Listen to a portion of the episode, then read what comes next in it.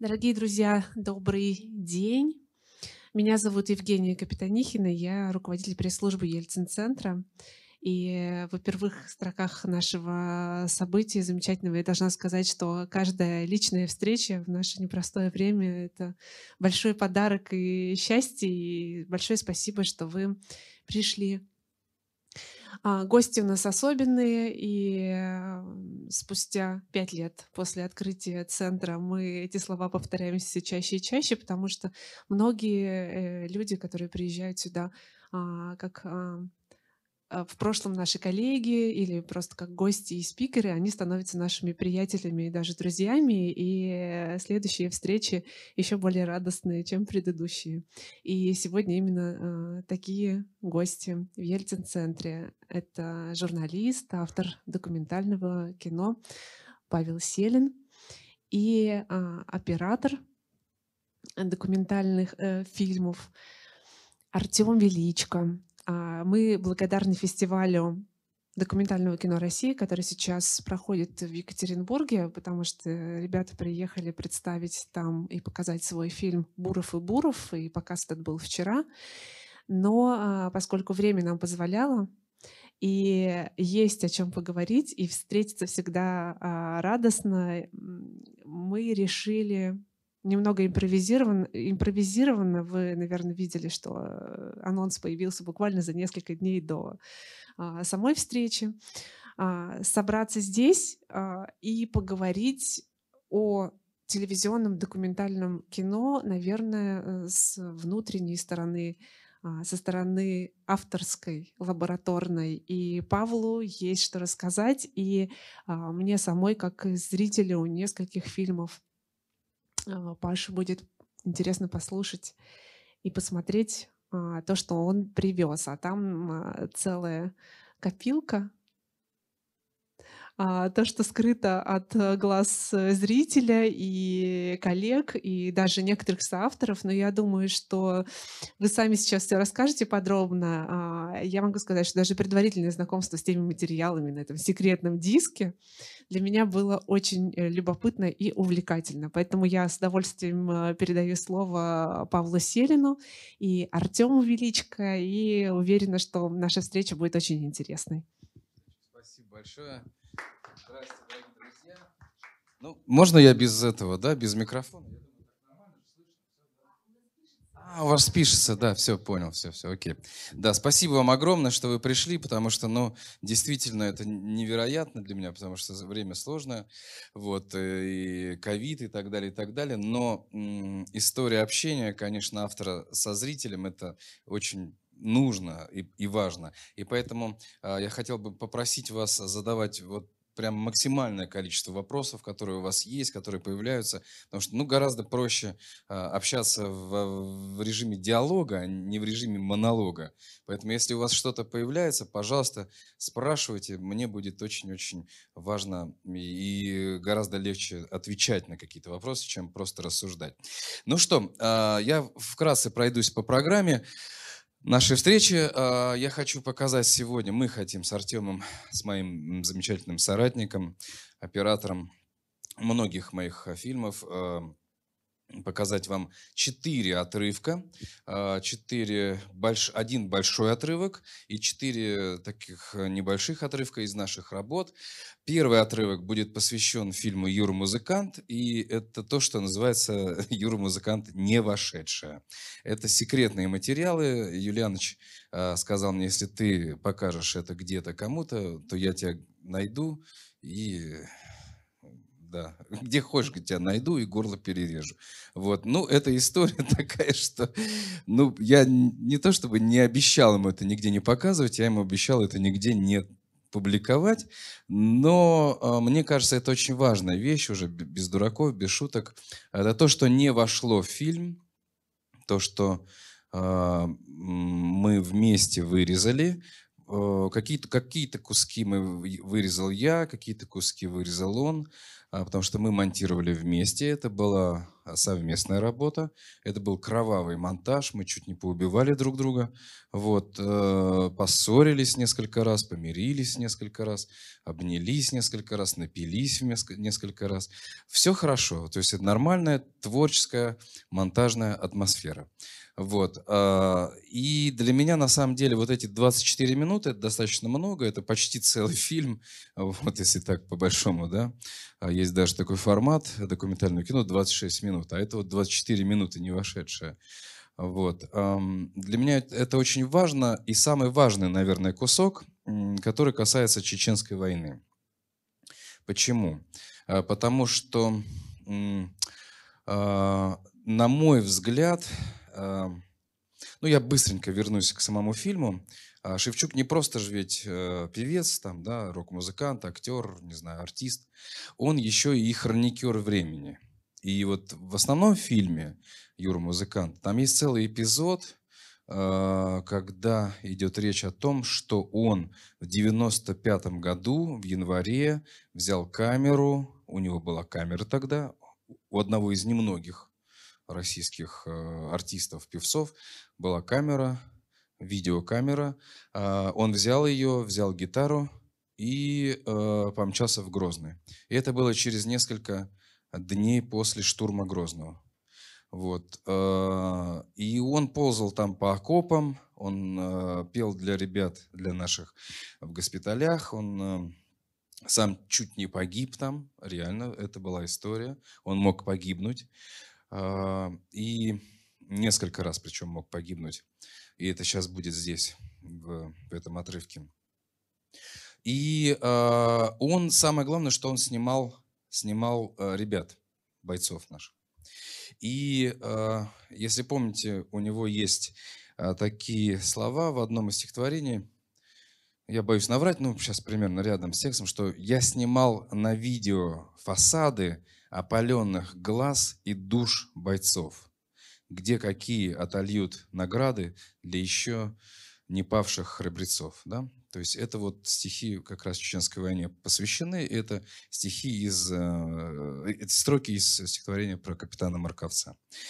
А, и, на мой взгляд, вот это стихотворение про капитана Марковца, и оно сейчас будет здесь звучать полностью, на мой взгляд, это самое трагичное, самое мощное, самое, будьте здоровы, не болеть, а, вот, э, да, это самое трагичное, самое острое произведение про Чеченскую войну, которое есть в нашем стихотворном художническом поле, да, поэтическом. И это стихотворение написал Юра.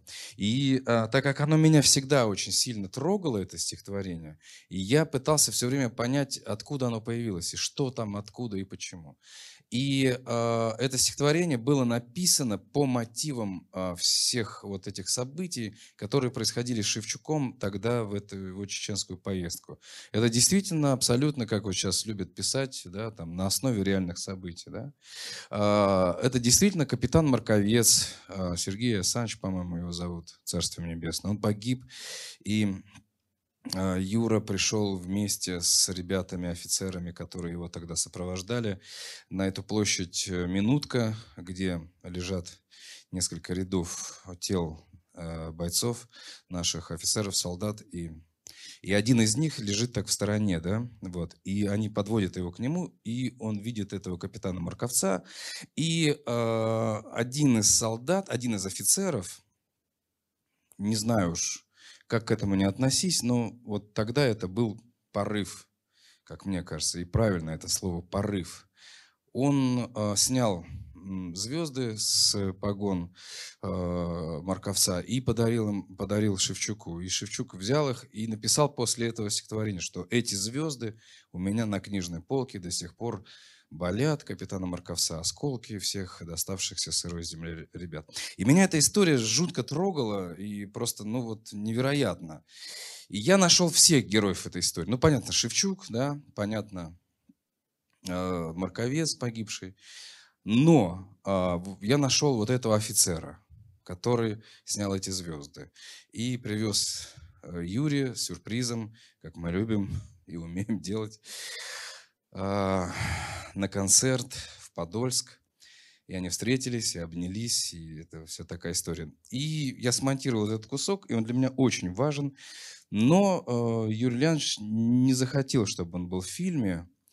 Э, и мы долго спорили, очень долго спорили, очень жестко. Я пытался его убедить, что он должен быть в фильме, что для меня это очень-очень важно. Не потому, что мы там положили какое-то огромное количество времени на поиск э, и на то, чтобы привести, и свести, и снять и так далее, и так далее. Не поэтому, а потому что, как мне кажется, это очень важная вещь для понимания вот трагедии этой войны и жуткой человеческой трагедии и вообще любой вот трагедии, какой является война.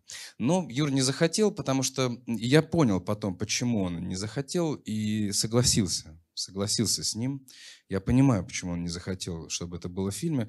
Для него это до сих пор очень больно для него до сих пор это э, у него свербит в душе, что, наверное, неправильно было брать эти звезды с погон убитого офицера и так далее, и так далее. И для него вот есть некая такая, знаете, как сказать, ну, э, наверное, это не совсем правильно, как, как ему кажется. Мне кажется, я в этом не вижу ничего страшного. Ну, как бы кто к этому не относился, у всех свое мнение. Ну вот, и весь этот эпизод не вошел в фильм, но вошел в не вошедшее. Вот. И также для меня очень важно разговоры про его оппозиционную деятельность. А он был, как вы помните, наверное, а, участником вот этого Координационного совета оппозиции, и его портрет в том числе висел напротив «Эхо Москвы» под, под надписью «Враги государства» или кто-нибудь, не помню, что там. Они предали или продали родину, ну и так далее, и так далее. Вот. И для него это тоже было очень важно, а, чтобы это не вошло в фильм. Ну, тут я уж совсем с ним не могу согласиться, но окей, ладно. Не захотел и не захотел. Да, и еще какие-то вещи, которые я лично вырезал, а, потому что мне они показались немножко затянутыми, а после уже того, как все это вышло, уже пересматривая материал, я понял, что, наверное, было зря, что мы это не вставили. Вот, поэтому отдаю сейчас вам этот кусок на ваш суд. Вот, надеюсь, что вы сами составите свое впечатление а, про то, что не вошло в основной фильм про Шевчука, и уже сами решите, правы мы были с ним или неправы. Пожалуйста, давайте вопросы, потому что я не знаю, что больше говорить. Есть, да, что-то? У кого-то накопилось. Спасибо вам. Да. Жень, у меня ну есть микрофон, спроси, э, я могу подойти. А, а мои коллеги э, просили вставать, если вы будете задавать вопросы, потому что у нас запись.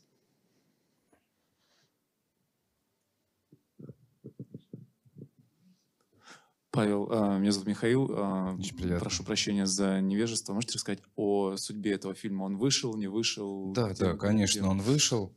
А, он вышел в 2018 году, 31 декабря, прям незадолго до Нового года он вышел в эфире телекомпании «Дождь».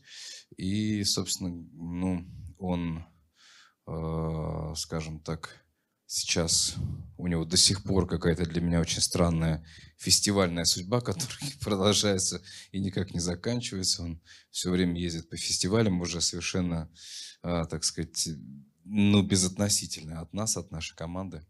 Вот, он, да, он был бы в эфире и сейчас есть по фестивалю. Изначально вы планировали, что э, он выйдет на каком-то из федеральных каналов? Да, конечно, да. А, мы начали его снимать в 2007 году. А, он появился после большого специального репортажа моего. Я тогда работал на телекомпании НТВ в программе «Главный герой».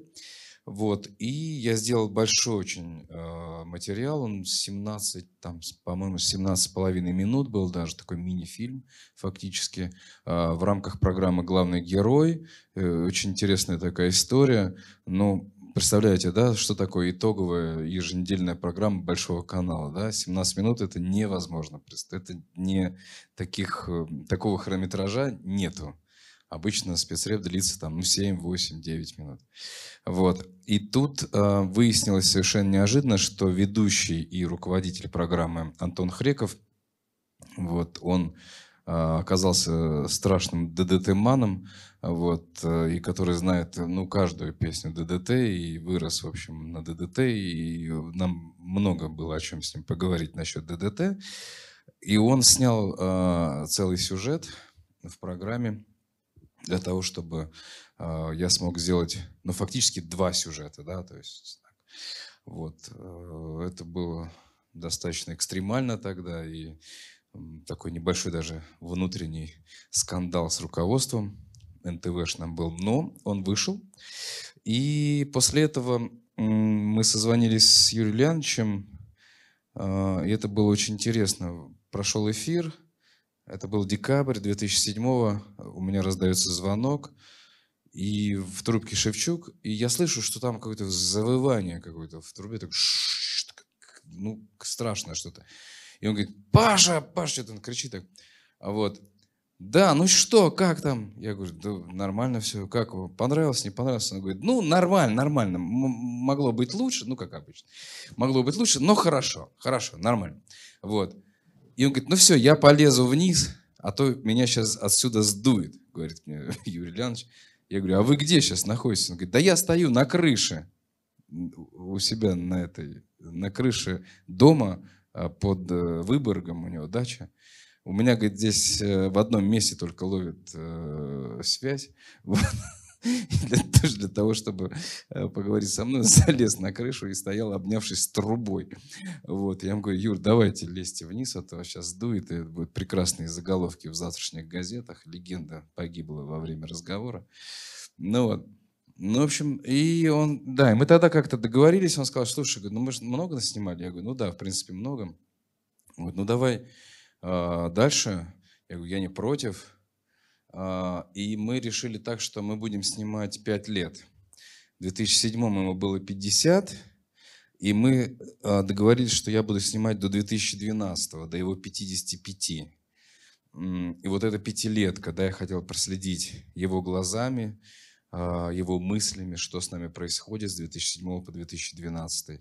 Но в 2012 уже нас не было никого на НТВ, уже всех разогнали, уже кончилось это такое псевдолиберальное время на федеральных каналах. И в 2012 а, мы договорились так, что, как вот Юра там в основном фильме говорит, ну, куда будем снимать? Он говорит, да никуда, в интернет давай будем снимать. И вот мы снимали, снимали, и вышло так, что мы снимали не 10 лет даже, а 11, с 2007 по 2018. Вот, ну и вот это такая долгая-долгая история, в общем, получилась. Еще вопрос. Да, вот. Да. Я продолжу. А съемки этого фильма, они как-то сыграли свою роль в ваших взаимоотношениях с НТВ? Ну, нет, с НТВ совершенно нет. Ну, на самом деле, как бы, да, большая часть исходников, она э, была сделана для НТВ, но так как НТВ этот фильм оказался потом не нужен, то я с чистой совестью просто использовал их в своем фильме, и все. Вот. И НТВ э, не в претензии, я думаю. Потому что да им не надо это все. Зачем? Павел, большое вам спасибо за фильм, за то, что вы решились показать эти кадры, которые... Вот это не вошедшие. Да, не вошедшие, потому что это, конечно, потрясающее открытие тоже. Это совершенно отдельный фильм. Представляете, если бы это было в основном фильме вообще, ну, да? Кстати, между прочим, я себе представляю, но просто а, это отдельное тоже, в общем-то, такая ну, потрясение, что ли, открытие для зрителя. А спасибо тяж... вам большое. Да, спасибо. это вам большое спасибо. И тяжело вообще с Шевчуком было путешествовать и жить 11 лет фактически. И какие у вас сейчас с ним отношения? Ну, мы, конечно же, не жили, да, с ним прям вот прям день ну, в день, да. Ну просто, это... и, ну просто вы же с ним путешествовали да, да, ну, очень ну, долго много, в поезде, много, фактически да, вы с ним. Да, да. да конечно, жили. Это, ну и, и да, конечно, это не были прям съемки вот каждый день, да, 11 лет, конечно. Мы снимали, ну, первые, наверное, два года очень плотно, прям, ну, чуть ли не каждый месяц, да. Вот. Потом, конечно, были большие перерывы, потом все реже, реже, реже, реже, раз в полгода, там, раз в год.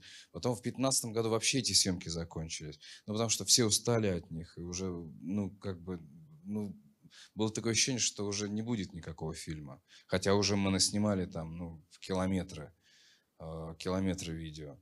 Вот. А, а потом, вот в 2018 году я сделал сюжет для дождя, э, фильм для дождя, синдром любви. Если кому-то интересно, посмотрите, просто наберите там синдром любви про детей с синдромом Дауна. Вот. И девчонкам так понравилось, Наташе Синдеевой так понравилось, и она мне сказала, слушай, ну давай э, сделай еще что-нибудь для дождя. И я ей сказал, ну а что я могу для, сделать для, для дождя? Она говорит, ну ты же снимаешь Шевчука, она говорит.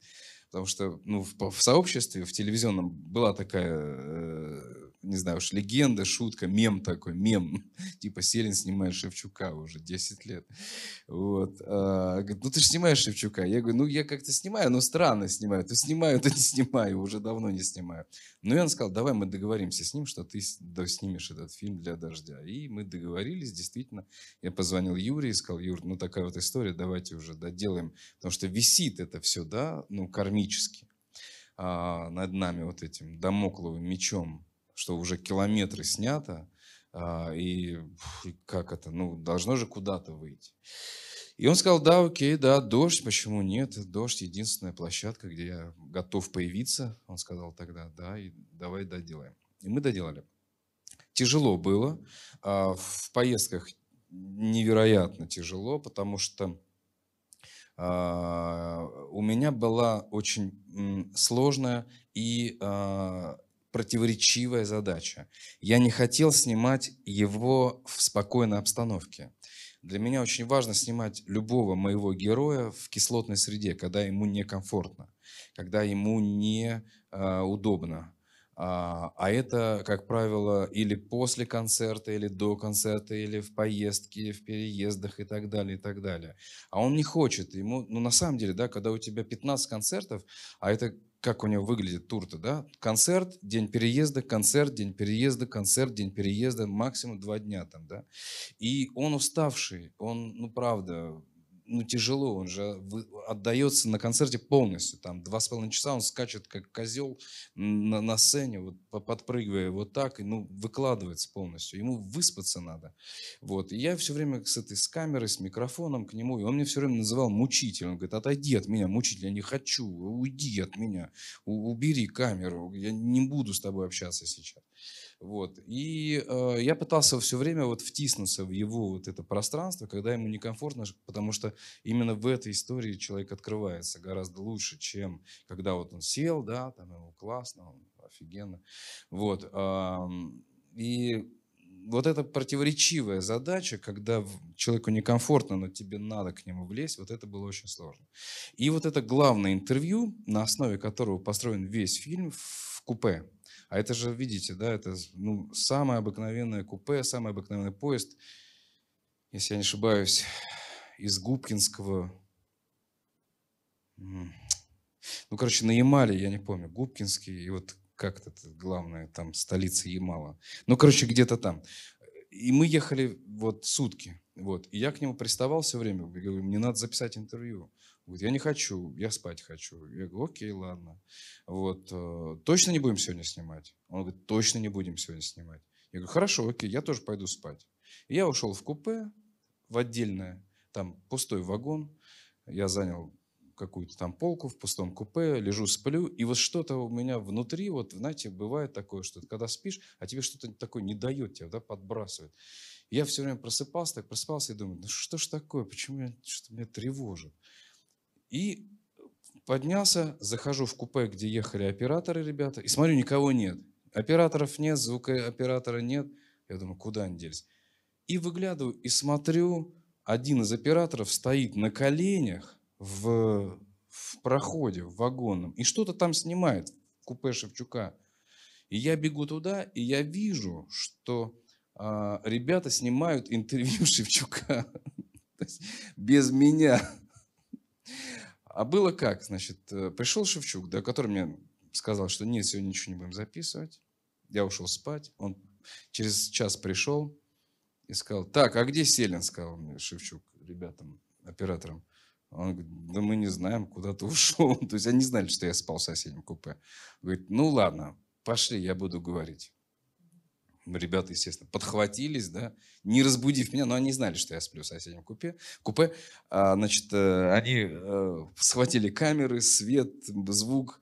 А, и а, Юлианыч сел вот в купе, значит, и половина этого интервью он общался сам с собой. И я, а, значит, э, у меня с тех пор есть такая шутка, что а, у Шевчука может э, взять интервью любая наволочка, потому что он общался с подушкой. Потому что реально вот подушка стояла, вот, и он ей говорил, то есть не мне, а подушки. И самое удивительное, что одни из главных вещей, которые он сказал в кино, он говорил ей, а не мне. Но это, гла... Но это хорошо, на самом деле. Почему? Шевчуку не нужен собеседник. Он э, человек-монолог, серьезно. Его собеседник сбивает. И мне-то на самом деле, конечно, как бы автору это не было обидно, а это обидно, но э, Бог с ним. Если он общается с наволочкой, но говорит гораздо круче, чем со мной, Бог с ним, пусть он с наволочкой говорит, но он говорит вещи очень важные. И вот этот монолог, это очень важно на самом деле. Вот, ну, не, мы, мы поссорились, потом помирились, все хорошо, нормально. Ну что, мы что-то, по-моему, подзатянули, да? Давайте посмотрим. А, да, пожалуйста, будьте любезны.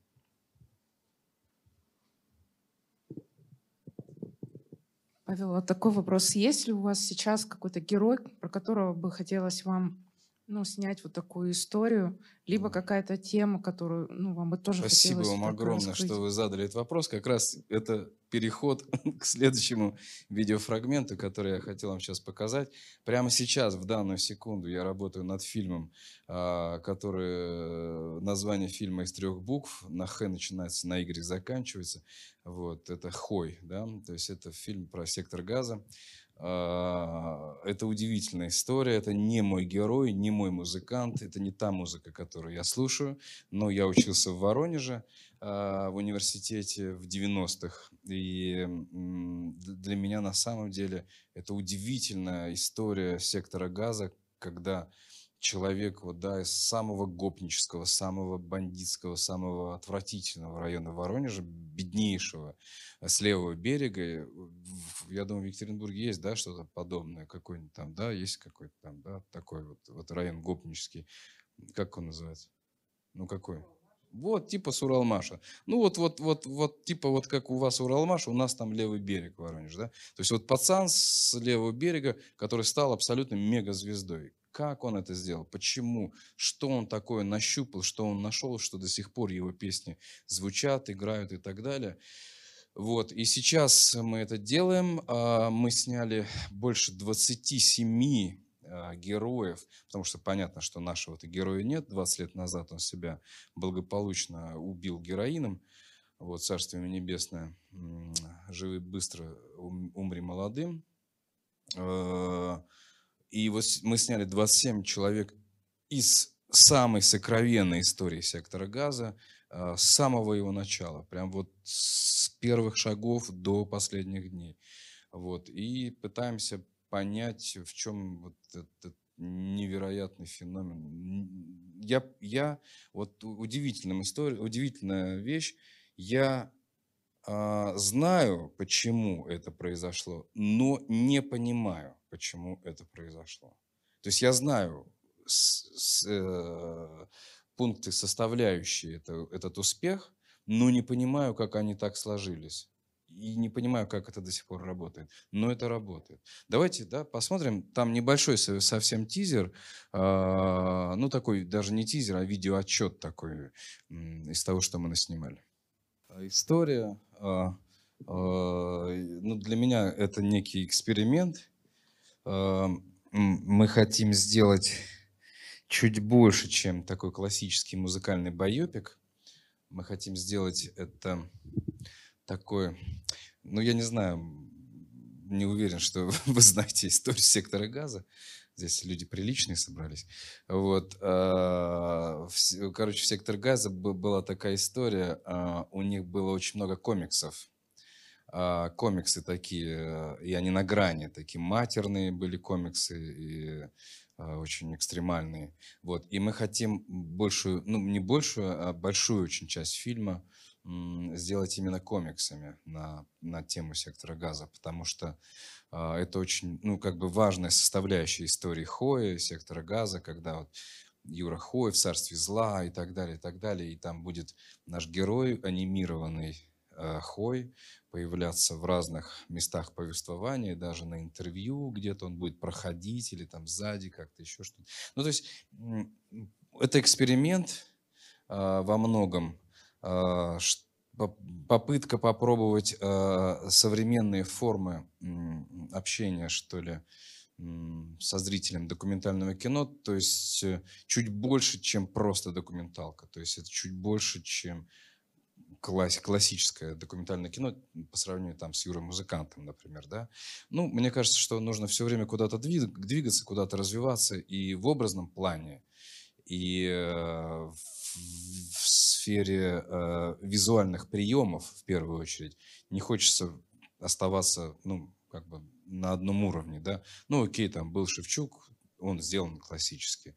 Сейчас мы пытаемся вот на Хое отработать какие-то такие новые приемы, ну, компиляционные такие, знаете, совместить документалку, анимацию, игровое кино, какие-то такие необычные, необычные, может быть, очень спорные приемы монтажа и так далее. И поэтому снимали именно как кино, а, жутко дорогущие эти камеры, киношная, аноморфотная оптика, э, вот такие вот эти объективы вот такого диаметра и именно как кино. То есть, э, чтобы, чтобы потом уже внутри этой картинки доворачивать, да, докручивать, добавлять по, по максимуму. Ну, в общем, я надеюсь, что мы, короче, привезем это кино, и лучше один раз увидеть, чем сто раз рассказать. Ну, насколько мы знаем, кино выходит э, в следующем году, В феврале, да. года. И на одной из платформ оно выйдет, да? Да, оно выйдет на премьере. На премьере, вот это, собственно, один из э, онлайн-кинотеатров, бывший ТНТ премьер, сейчас просто называется Премьер One.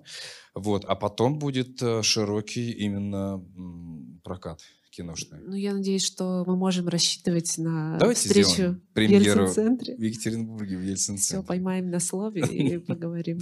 Тогда, надеюсь, да закончится вся эта дрянь с эпидемией. И вот. э, Ну, правда, я, я не знаю, честно говоря, немного э, из моих даже друзей и знакомых поклонников «Сектор газа», но а, чем меня зацепила эта история? Это абсолютная история свободы. Вот свободы. Это вот, вот Хой и, и «Сектор газа» — это история свободы 90-х. Вот это вот смертельно опасные счастливые, отвратительные, кошмарные, офигительные 90-е, когда, м, когда ты мог действительно а, себя почувствовать а, внутри, внутри свободной страны. Не было вот этого давления, а, не было жесткой цензуры, это я говорю про себя, как про журналиста, не было жесточайшего а, диктата денег в музыкальном бизнесе. Нынешний хой, ны- в нынешней ситуации никакой сектор газа был бы невозможен. Никакой. Вот, вот этого не было бы точно. А, Потому что Шнур и Ленинград, которые последователи, да, которые, собственно, взяли этот, этот метод и эту форму, и потом Шнур стал самым богатым а, чуваком из нашего шоу-бизнеса да, на своем этом матерном творчестве. Он, э, он, он очень большой бизнесмен.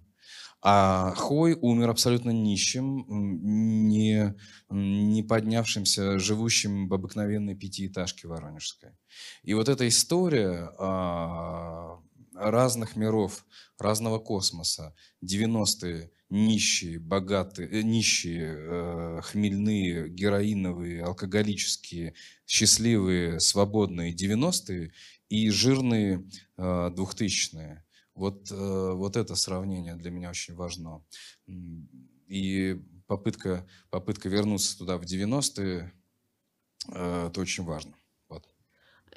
Ну, чтобы нам тему Хоя, да, так немного свернуть да, и перейти, потому что там у нас еще есть э, хорошие истории. А, я хотела уточнить э, у вас, э, это ведь правда, что ну, чуть больше года назад, когда мы здесь показывали фильм «Юра музыкант» и его обсуждали, а, вы сказали, что где-то вот в этот период вы приняли решение о том, что вы будете делать историю. Да, да это очень важно. Про Я очень долго сомневался, делать мне или не делать, и именно Екатеринбург, это я не потому, что я сейчас здесь, и чтобы сделать вам приятно, клянусь, именно здесь я принял решение снимать это кино. Почему? Потому что после показа Шевчука в Ельцин-центре э, я вышел э, прогуляться по городу вечером, и вот на набережной, как это называется? Вот там вот плотинка. Где? Во, плотинка, плотинки. переход вот, на вот, плотинке. Да, да, да, да. На плотинке, э, когда мы, мы спустились вниз туда, и там была сцена, которая фантастическая. У меня даже есть на видео, я ее снимал, и она, может быть, даже войдет в фильм. А, стоит пацан такой, достаточно молодой, под гитару и играет песни сектора газа. Вот. И вокруг него, я не знаю, человек сто, наверное. Человек сто, и это было поздним вечером, поздним вечером. А, не знаю, часов в 11, наверное. И вокруг него человек 100, которые стоят и ему подпевают просто. И они знают весь сектор газа, и они реально танцуют. Там какие-то алкоголики прекрасные вокруг него там наворачивают пассы свои и так далее. Но это было классно. И я понял на самом деле, что это, это, ну вот это настоящая народная музыка, вот, вот в хорошем и в плохом тоже смысле а, народная музыка настоящая. А, и есть о чем снимать, есть о чем снимать, и есть для кого снимать, самое главное. Вот, и да, я здесь принял это решение, да. Спасибо. Вот. Ну, давайте двигаться дальше, да. А, следующий фрагмент, который я хотел бы показать, э, это связан с тем фильмом, который мы привезли на фестиваль России. Вот, это фильм «Буров и Буров», кино про двух чудесных а, замечательных эм, художников, которые живут в Оренбургской области, в селе Федоровка-1, Федоровка 1, Александр и Владимир Бурова, они уже достаточно в возрасте, они родные братья. А, один чуть младше, другой чуть старше, им уже там за 70 обоим. Ну, такие деды крепкие, настоящие крестьяне, а, которые живут классической э, крестьянской жизнью. То есть куры, гуси, утки, коровы, навоз, сено и так далее, и так далее. Но в отличие от всех своих вот этих, э, так сказать, эм, односельчан, они еще и, на мой взгляд, э, фантастические, уникальные, гениальные художники. Один э, Саша такой реалист, ну не реалист, может быть, такая у него экспресс, экспрессионистская такая манера, вот, э, больше, очень романтическая, что такое нежное, красивое такое, ну очень мне близкое лично, вот. А, он такой нежный очень художник, у него совершенно невероятные работы. А Володя, его брат младший, он, э, импресс... он, он такой абстракционист такой, он такой борец, он э, против всегда, он рисует что-то такое невероятно острое, непонятное, и у них э, всю их жизнь э, жесткий конфликт. Они братья, но они все время спорят и про искусство, и про жизнь, они не сходятся, они все время в таком, в творческом и жизненном конфликте. Вот. И для меня очень важно было показать их историю. А, мы не можем, конечно, весь фильм показать, но я быстро расскажу. А, мы сделали такую историю, что да, я хотел бы, чтобы после, после показа вы задали несколько вопросов э, оператору этого фильма Артему Величко, который провел с нашими героями гораздо больше времени, чем я, потому что он с ними жил. А, вот. Э, И мы сделали такую историю. Мы решили э, братьев, которые никогда никуда почти не летали и вообще не знают, что такое самолет. Ну, они летали там 50 лет назад, когда в армии служили. Мы их вывезли в Париж и устроили им персональную выставку в Париже, в столице э, изобразительного искусства. И вот эта история, э, рождественская сказка, когда два оренбургских деда таких, да, художника попадают в Париж – а, и совершенно офигевают от всего того, что вокруг них происходит. Мы за ней вот ходили, наблюдали, и э, это, это, это, это, был, это, был, это было для них очень большим испытанием, очень большим испытанием. Вот. Ну, это вот фильм, вот, который э, вам, если вам интересно, просто наберите там в интернете «Буров и Буров», он лежит на сайте телеканала «Культура», и можно его посмотреть. Ну, давай, пос, давайте, там два, два фрагмента, мы покажем начало, и потом через стоп, да, покажем самую, э, самую острую сцену фильма, где наши братья идут в баню, а потом после бани там да, этот фильм, если при желании, можно посмотреть в фильме «Русский бунт». А, снял я его. Да, зовут меня Артем, фамилия Величко, оператор. Поэтому жду вопросов от вас по фильму. Я прям на секунду все-таки задержусь. Никто об этом не спросит, никто об этом не знает. Вот эта последняя сцена, вот эти вот разрушенные дома, это настоящие декорации фильма «Русский бунт», который снят э, Прошкиным а, в 2000 году. И именно в эти, эти декорации мы не могли обойти стороной. И очень хотелось их задействовать. Они находятся в Оренбурге, на Красной горе, недалеко от Саракташа и деревни Федоровский, Федоровки Первый, где живут наши герои. Вот.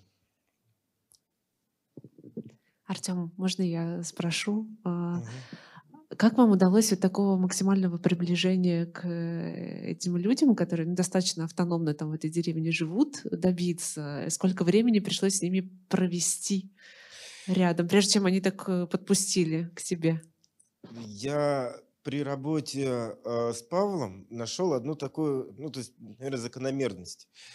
Первое – я не стремлюсь, и, ну, то есть мы вообще, в принципе, не делаем огромных, больших, массивных съемочных групп.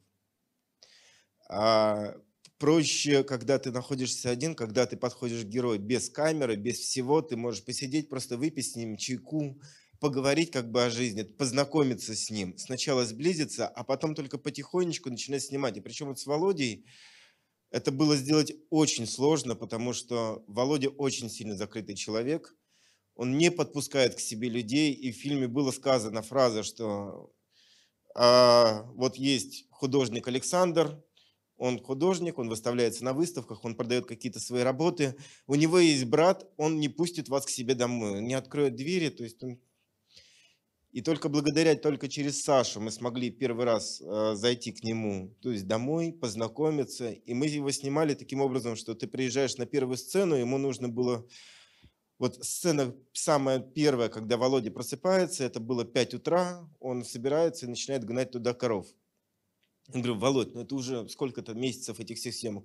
Ты корову во сколько погонишь? Ну, я погоню что-то где-то там в районе 6 часов утра.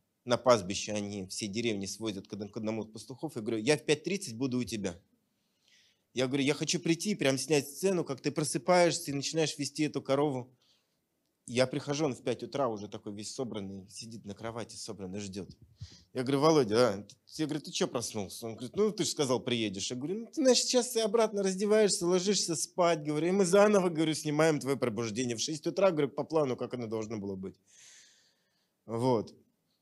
И с ним приходилось всегда, говорил я уже как неоднократно, делать два шага вперед, один назад и постоянно, то есть давать возможность ему дышать потому что он мог через 15 минут сказать, ну все, давай, так, сейчас быстро кофейку выпьем, и, и все. И, и ты в этот момент отходишь, делаешь планы какие-то деревни, подходишь, идешь на соседнюю улицу, узнаешь, как там у Саши, и возвращаешься обратно. У нас был даже с ним такой разговор. Володь, ты картины хочешь продавать? Ну, я, да, я понимаю, я хочу картины продавать. Я говорю, ну а кто же тебе узнает? Ну да, но реклама-то нужна нам, нужна хоть, чтобы хоть кто-нибудь. Я говорю, надо кино снять. Ну, з- ну снимай, тебе 10 минут хватит. Поэтому по 10, по 15 минут, ну, на протяжении полутора лет. То есть пришлось переселиться в деревню? Нет, мы делали наездом, у нас было где-то в районе четырех, может быть, пяти командировок, я, честно говоря, не помню. Вот, ну, то есть мы приезжали, уезжали. Я приезжал на неделю, иногда на две, но как-то вот в среднем. Я не могу сказать точно, сколько времени я конкретно провел там, но мы приезжали и делали это набегами. Очень много сцен не вошло. Расскажите, пожалуйста. Во-первых, спасибо за кусочек фильма. Я его не захватила, хотя я почти все посмотрела на России. И такой вопрос. Вот э, как вам удалось вот эту выставку для них в Париже организовать, да? И немножко вот, вот про это, про, про как они там, вот про ощущения. А, Вообще, начало съемок Буровых было связано след- со следующим. Мы снимали фильм про Виктора Степановича Черномырдина в Оренбурге, где он, собственно говоря, откуда он да, родом, где он родился. И нам предложили э, Сашу и Володю включить просто в этот фильм. Ну, просто как самородков, как земля, которая рождает великих людей. Но так как это было практически невозможно то сделать в этот фильм, а, у Павла получилось сделать отдельный фильм. Но дело в том, что без... Да, он- Там была забавная ситуация, что... э, Извините, Ольга, это Да-да-да, перебиваю. давай. Значит, э, так как запись идет, поэтому я должен была, была, очень забавная ситуация. Наши, наши замечательные помощники Света Черномырдина и Лена Лебедева, которые открыли этих героев, они э, сказали, слушай, говорят, у нас есть э, два художника чудесных, их нужно вставить в фильм про землю Черномырдина. Вот. И Я сказал, что все, идите полем, я не хочу. У нас уже нету. У нас, ну, правда, мы наснимали уже не на один фильм, на 10. Они говорят, ну, пожалуйста, ну, давай, ну, ну хотя бы просто поедь посмотри. Я долго сопротивлялся. э, Мы с Темой уже были убиты, вообще просто уставшие, ну, совсем.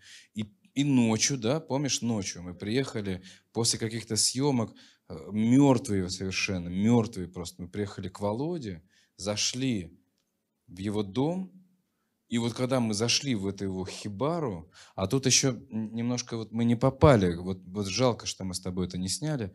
А, мы когда зашли, вся его вот эта хибарка, она была заставлена картинами, вот так вот просто от двери до окна.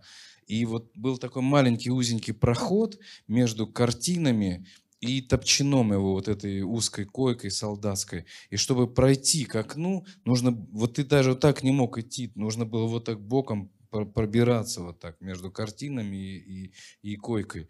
И, э, и это абсолютно вот это нищее пространство, абсолютно бедное. Вот это то, как вот я себе представлял, как, например, жил Ван Гог, да? Он действительно был нищим же тоже, вот абсолютно. Вот и этот нищий.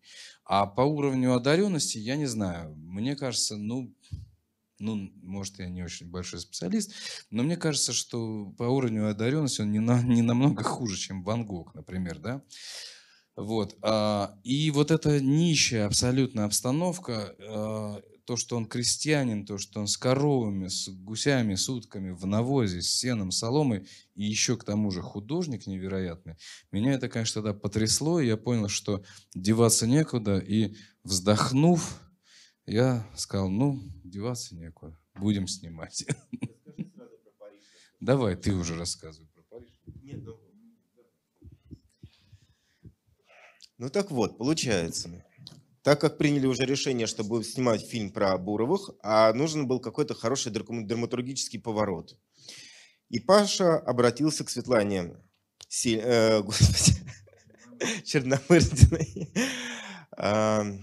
Они по своим связям связались с русским э, послом во Франции и э, смогли э, организовать площадку для этой выставки в Париже, в русском центре. Вот. Так как появился этот шикарнейший драматургический поворот, к которому мы долгое время подводили, то есть и первое, первое самое начало этих съемок этого фильма было с того, что я поехал один, и Светлана Николаевна вместе с Еленой Лебедевой озвучили нашим художникам о том, что у них будет персональная выставка в Париже. Нужно было мне не упустить и снять вот эту эмоцию, первую, первую эмоцию. На что Саша посмеялся и сказал, ну, пожалуйста, в Париже так в Париже. Володя говорит, ну и куда хотите, туда и везите эти картины, я здесь дома посижу. Вот, поэтому это еще определенный труд был договориться с Володей, отвезти его в Париж, и он через 15 минут после того, как сходил к Эйфеле в башне, говорит, я могу свободен, мне в Федоровку можно ехать уже? Ну, первая реакция, реально, Володя, ну, ну, башня, ну, Эйфелева, когда домой? Вот, собственно говоря, они вот такие вот были.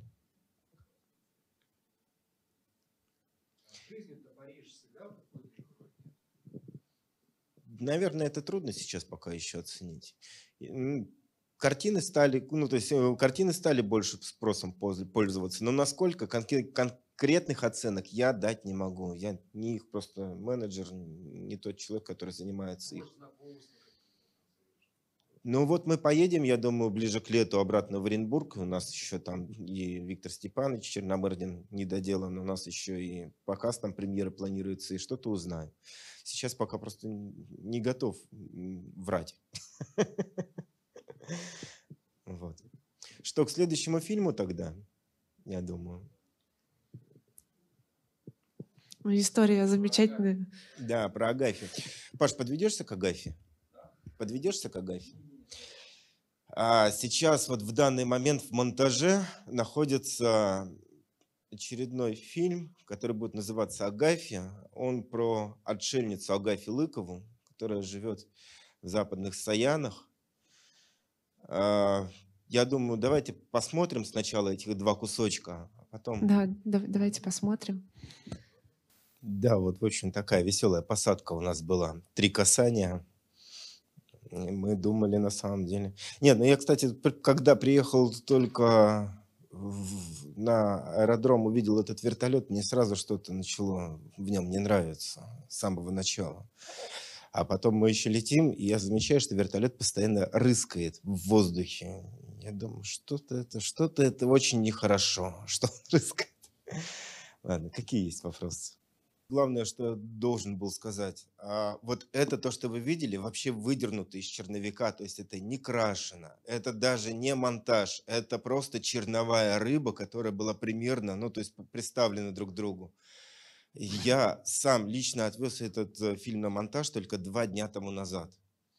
То есть и сейчас только, ну, он сейчас заряжается, ну, то есть в монтажную машину, по большому счету. Я еще даже не видел, чтобы этот фильм, ну, то есть лежал в проекте. Вот. Это первое. Второе. Герои, ну, это у нас э, есть э, великий Павел Селин, он других э, героев искать как-то у него не получается. За это я очень с ним люблю работать. Чудак вообще. Ну, на самом деле, ладно, окей, я поддержу тему. давай. Ну, смотрите, Агафью нашли. Почему? Потому что вот МИРА, это Московский институт радиоэлектроники и автоматики, Э, который ее опекает, и уже 10 лет с ней просто, да, к ней они снаряжают эти экспедиции. Я познакомился просто случайно совершенно, через каких-то общих друзей, знакомых, с проректором этого института, и мы сидели как-то, разговаривались, он говорит, слушай, а мы поедем к Агафе. Я ему сказал, ничего себе, вы как Гафи едете? Вот. Ну, Агафи это мой, моя история пионерская, да, потому что Васил Павлович Песков, э, да, вот это «Комсомольская правда», «Таежный тупик» и так далее, и так далее. Ну, легенда. И у меня всегда была это ну, как сказать, я прочитал все эти статьи тогда и, и весь сам, а, весь этот, э, весь этот роман, который тогда Песков написал. Вот. И я тоже, как мне очень часто все говорят, слушай, а что, она жива, что ли, еще? Я тоже тогда спросил, а что, жива, что ли, еще? Оказывается, да, жива, и вот 76 лет, и она живет в тайге, в Хакасии. Вот. А, и я очень надеюсь, что мы продолжим всю эту историю. А, в следующем году тоже, если даст Бог, то полетим к ней, там уже будем делать большой такой доку-реалити сериал. этой серии, может, на 8, 10. А, Посмотрим. Ну, она, конечно, удивительная история. У меня вообще с ней не сложилось отношение. У меня было два таких героя, которые вообще не хотели со мной разговаривать. Первый это Шевчук, и второй это Агафья. Вот. Ну, правда, да. То есть я невозможно. То есть, например, я не мог подойти там к Шевчуку и сказать, Юр, мне надо вот это, это, это. И он совершенно, ну, то есть иногда да, иногда нет, иногда, ну, окей, ладно, да. И то же самое с Агафьей. Невозможно было к ней подойти и сказать, Агафья Карповна, мне надо, чтобы вы прошли отсюда сюда, например, да. А, а с ней это невозможно. А Артем мог с ней так говорить. Пройдите отсюда сюда. И она шла. Это удивительно. Вот. Ребят, спасибо вам огромное. Вы уж извините, нам надо бежать на закрытие фестиваля. Вот. Спасибо. Спасибо большое.